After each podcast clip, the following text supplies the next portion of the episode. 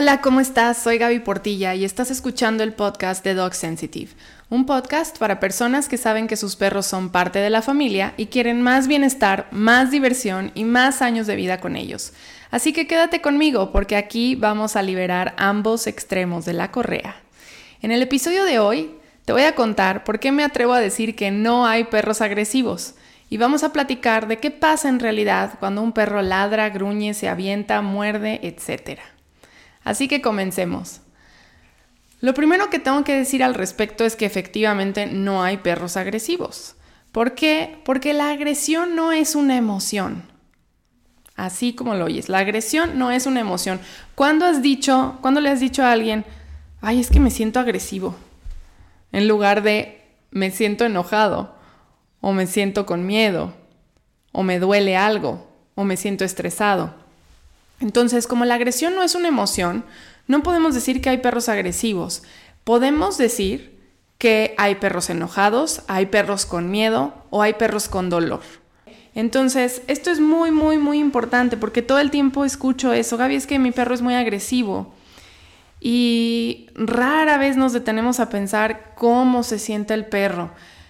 Y la agresión pues no me describe para nada una emoción, lo que veo es que el perro está en problemas, eso es lo que me comunica la agresión, un perro en problemas que tiene un que lo están rebasando sus emociones, que se le desbordan y se sale de control. Entonces, ¿qué hay que hacer? Bueno, quiero hablar de este punto de los perros agresivos, como solemos llamarlos, porque creo que es tiempo de quitar etiquetas. Así como no podemos decir que hay un perro agresivo, no podemos decir tampoco que hay un perro flojo y, tampoco decirlo de nosotros mismos. Estamos muy muy acostumbrados a poner etiquetas y a describir a todo un individuo complejo con una em, vida emocional cambiante y profunda en una sola palabra. Ay, no, es que esta persona es bien apática. No, es que esta persona es bien mala. O este perro es bien dominante, o este perro es muy agresivo, o este perro es muy faldero. Híjole, esa me choca. No les digan a los perros falderos, por favor. ¿Qué significa eso? Entonces, todas estas etiquetas que le ponemos a los perros, hay otra también que, no me dice mucho, es, es que es un perro muy noble. Las etiquetas no nos ayudan a entender la conducta de los perros y a, ser empáticos. Ponen una barrera e inmediatamente, lejos de ayudar al perro, inmediatamente lo que sucede es que ya lo encasillamos y todas las estrategias que podamos aplicar van a ir filtradas por esa etiqueta. Ah, pues es un perro agresivo, entonces con los perros agresivos hay que hacer tal, tal y tal. Ah, pues es un perro llorón, pues entonces hay que hacer tal, tal, tal y tal. Tanto en niños como perros, como cualquier individuo, las etiquetas son pésimas porque uno crean una esencia falsa del individuo y no comunican realmente. Nadie es nada todo el tiempo. Somos seres, como ya lo dije, con vidas emocionales complejas, seres que cambian, tenemos días buenos, días malos y todos los mamíferos compartimos esta característica. Entonces, no somos tan diferentes a nuestros perros y nuestros perros no son tan diferentes a nosotros. Así que a partir de ahora, si estás escuchando este episodio y mm, sientes que has etiquetado a tu perro como un perro agresivo, quiero echar luz a lo que realmente está pasando ahí atrás. Tu perro no es agresivo, lo que tiene es o enojo, o frustración, o miedo, o dolor. Es increíble la cantidad de perros que muestran problemas de agresión, que detrás de esas conductas agresivas lo que hay es dolor crónico. Anders Hallgren, en los años 70 por ahí más o menos, hizo muchos estudios para ver qué correlación había entre problemas de conducta y dolor crónico. Y lo que encontró es que el 63% de los perros viven con dolor crónico, con dolores de espalda, con dolores musculares, con contracturas. Y de ese 63%, un 55% mostraba conductas agresivas. Entonces, una de las primeritas cosas que hay que revisar cuando tenemos problemas de conducta en los perros, y no solamente eh, relacionados con agresión, es la salud física, es el dolor. Hay muchísimos perros sobre todo pasando los seis años de edad, que empiezan a mostrar conductas agresivas y la gente me dice, oye Gaby, es que nunca, era, nunca había sido así. Y entonces checamos y lo que trae el perro son dolores de espalda terribles. ¿Y por qué creen que pasan estos dolores de espalda? Una de las principales causas es por el paseo con collar. Ya no hablemos de collar de ahor, que ese está todavía tres mil veces más dañino.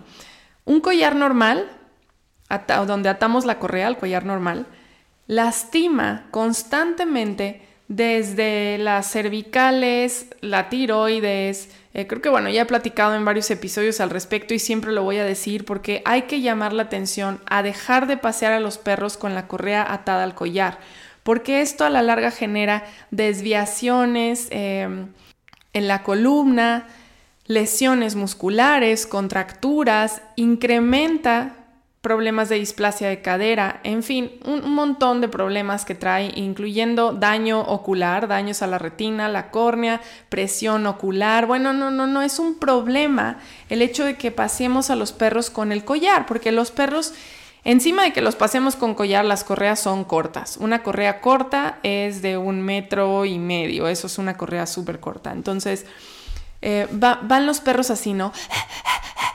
Jalados y apretando el collar. Y nosotros lo vemos normal, no sé por qué, porque lo hemos visto en la tele, en las caricaturas, en, fotografías, en dibujos, siempre vemos al perro paseando con la correa atada al collar. Y, y, pues es como parte de la cultura, ¿no? Adoptas un perro que le compras un collar y una correa. Y no se nos ocurre comprarle una pechera, un arnés, para poder enganchar la correa al arnés o la pechera. ¿Problemas de conducta? ¿De salud? ¿Se hace pipí por todos lados dentro de casa? ¿Destruye tus cosas? ¿Consideras que es agresivo con otros perros o con personas? Encuentra la respuesta y la solución a todos estos problemas en Casa de Talleres. Más barato que Netflix, 100% de aprendizaje y transformación. Entra a dogsensitive.com diagonal casa. Los jalones en el paseo dañan la salud severamente de los perros y esto a la larga va a traer cambios de conducta por lesiones, que el perro no te va a decir, oye, como que me pones un poquito de, pomada, ¿no? Este, porque pues traigo aquí un tirón en el cuello bien feo, pues no te puede decir eso el perro. Entonces, pues los perros se acostumbran a vivir con el dolor, pero cuando están jugando con otros perros y de pronto hacen algún giro o, cuando es muy severo el dolor, la agresión se muestra cuando otro perro viene a acercarse hacia ellos y el perro para comunicar, oye, no te me acerques, traigo un dolorón que no puedo con él. Entonces, como no puede comunicarse de esa forma, el lenguaje de los perros es marcar límites. Y con la agresión consiguen alejar a los demás. Entonces, Ojo con el dolor en los perros. Es una de las principales cosas que hay que checar cuando estamos teniendo problemas de agresión. Ahora, ¿qué son problemas de agresión? ¿Cómo se ve la agresión en un perro? Pues bueno, se puede ver desde algo eh, no, tan, no tan crítico como a lo mejor va jalando la correa y se avienta ladrando cuando ve otros perros. Em, le ladra feo a personas o gruñe cuando alguien se le acerca o muerde, ¿no? Todas esas conductas que, mm, solemos catalogar como agresivas. Entonces, siempre que tengamos estas, estas etiquetas presentes, es un perro agresivo, tiene problemas de agresión, hay que ver qué está pasando. Y lo primero a checar es el dolor. Ahora, otra de las cosas también, el dolor crónico no solo se expresa con agresión, se puede expresar en perros tímidos, eh, miedosos, que se esconden y se alejan de otros individuos. ¿Por qué? Porque les duele algo. Cambios de conducta en perros que empiezan a, a, ser adultos mayores casi siempre tienen que ver con cambios en su salud, con cositas que no andan bien, con dolores crónicos, como ya lo dije, en, la espalda, en la cadera, en, en, las patelas, que son como las rodillas del perro, en las patas de atrás. Entonces, Vuelvo a repetir que no hay perros agresivos, hay perros con dolor, perros enojados o perros con miedo. Otra cosa típica es escuchar que, no, es que de, la nada se volvió agresivo mi perro, o sea, estaba con mi sobrinito, y vamos a poner que el sobrinito tiene dos años de edad, y nunca había hecho eso, estaban bien, y de repente, tras la mordida. y mi perro enloqueció y se volvió agresivo de la nada.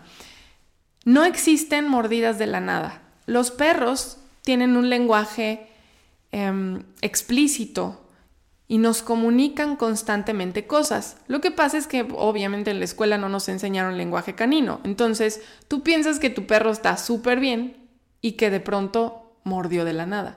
Pero no, la mayoría de estos casos el perro tiene una hora o más dando señales de estrés. ¿Cuáles son las señales de estrés? Señales que te indican que un perro está muy incómodo, que está tratando de gestionar el estrés, pero le está costando, que está en esa zona naranja, como de estoy tolerando, pero no sé cuánto tiempo voy a poder. Esto cuidadísimo en las interacciones de niños y perros. ¿Qué señales da un perro antes de llegar a tener que morder? Bueno, un perro comunica su estrés y te está diciendo que está nervioso y que necesita que esa interacción pare con una cosa bien bonita que nosotros confundimos con besos y que en realidad son lamidas para alejar a la otra persona, para alejar al niño o alejar a, un humano que lo está tratando de acariciar, de besar, de apapachar, ¿no? Esa es una de las principales señales. Hay muchas y ahorita se las voy a decir. Pero esta señal es de las que más confundimos nosotros, porque nosotros interpretamos los lengüetazos como besos. Y estas típicas escenas donde está el perro dándole de besos en la cara a un bebé o a un niño. El 99% de los casos es el perro pidiendo que se lleven al niño. Son besos para alejar, está diciendo, ya quiero que termine esto, por favor, hazte para allá. Entonces se necesita una supervisión activa por parte de un adulto, un adulto capacitado que conozca el lenguaje canino. Por favor, todos los que estén escuchando, si tienen perros y niños, es importantísimo que aprendan lenguaje canino. Ahorita les voy a decir las señales de alerta. La primera es eso, relamerse el hocico. A veces los perros empiezan a lamerse el hocico, eh, lamerse así, y, incluso se ven como preocupados, empiezan a, a, combinar señales de estrés. Una de ellas es la mirada de media luna, esta parte donde alcanzamos a ver la parte blanca del ojo en el perro, mientras se relame el hocico, como dando besos al aire. Esto es una señal clarísima de que el perro está estresado la mirada de media luna, que ya dije, rigidez, eh, ponen el cuerpo rígido, cierran la boca. Y, bueno, las señales de estrés suelen darse en, combo, ¿no? Eh, entre que se relamen el hocico o bostezan ampliamente. O sea, si tu perro no se acaba de despertar y de repente se queda sentado o acaba de tener una interacción con otro perro o llegó una visita a tu casa y lo saludaron y inmediatamente después bosteza, eso es que está liberando estrés. El bostezo sirve fisiológicamente para relajar. Eh, pero bueno, a ti como adulto, lo que te está diciendo tu perro es estoy estresado. O sea, lo que acaba de pasar, yo necesito liberar estrés. Y si estos bostezos para liberar estrés están sucediendo alrededor de otros perros, alrededor de niños, mientras está alguien acariciando a un perro, es tiempo de intervenir y terminar esas interacciones, o sea, llevar al perro que está estresado a otro lado, ayudarlo a salir de esa situación de estrés. Ahora, otras señales de estrés es que están sentados y como que levantan una patita de enfrente, así como, como si fueran a cazar, pero no es de cacería ese gesto, es un gesto de, estrés y normalmente va acompañado de cuerpo rígido, un poquito la espalda encorvada, el perro sentado, la patita levantada y la mirada de media luna con, con la boca cerrada. Otra de las señales de estrés que también se confunden muchísimo, así como la de los besos que ya les dije, es la de la sonrisa gigante. ¿Han visto estos perros con una sonrisota, pero que la sonrisa tiene un montón de pliegues en, la, en las comisuras de la boca? O sea, como que se arruga la cara del perro un poco a la hora de sonreír, entre comillas, y está así como un poquito agitado o un mucho agitado, hay rangos de agitación, pero la señal es que hay arrugas en el rostro del perro y sobre todo en las comisuras de la boca. Esa sonrisa no es una sonrisa, ojo, esa sonrisa falsa es una expresión de ansiedad. Normalmente también viene acompañada con, los ojos como muy abiertos, la pupila un poco dilatada, las orejas un poquito hacia atrás, replegadas. Em, y esto te indica que el perro está en un estado de ansiedad elevado. Aquí también pasan muchos accidentes de mordidas. Hace poquito estuvo circulando en redes una, una, serie de fotos que se hicieron medio virales, en donde está una chica abrazando a un pastor alemán. El pastor está echado y el pastor parece que se está riendo. Si no sabes lenguaje canino, tú dices, pues el perro está riéndose, ah, pues está tranquilo, pero el perro está evadiendo con la mirada, está un poco eh, eh, encorvando, como tratando de alejar su cuerpo y tiene esta sonrisa de la que les hablo, que no es sonrisa, que es la expresión de un perro ansioso. Y entonces viene la mordida, la famosa mordida de la nada, que no es de la nada, porque el perro da estas señales y nosotros no las sabemos leer. Así que muchísimo cuidado con, eh, con, este tipo de señales. Hay que poner atención al estrés que están viviendo nuestros perros y ayudarlos a salir de esas situaciones incómodas.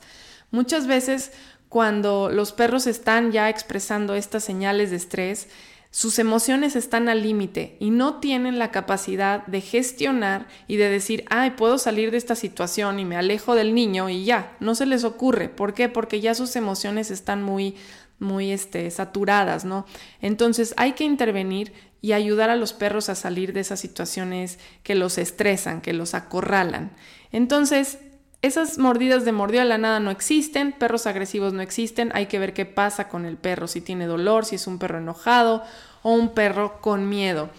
Cuando los perros tienen emociones desbordadas, eh, si en el caso del enojo, el enojo tiene mucho que ver con estrés crónico acumulado y con la falta de poder solucionar esa ansiedad.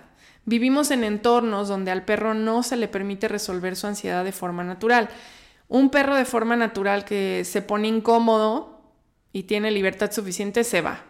Un perro en un entorno natural con libertad suficiente que se enoja o se frustra por algo, va a encontrar cómo darle salida a esa frustración. Se va a ir a hacer un hoyo en la tierra, se va a ir a olfatear eh, algún lado de, del área, se va a ir a morder un palo, no lo sé. O sea, va a hacer cosas de perro que le ayuden a bajar estos niveles de ansiedad y de estrés.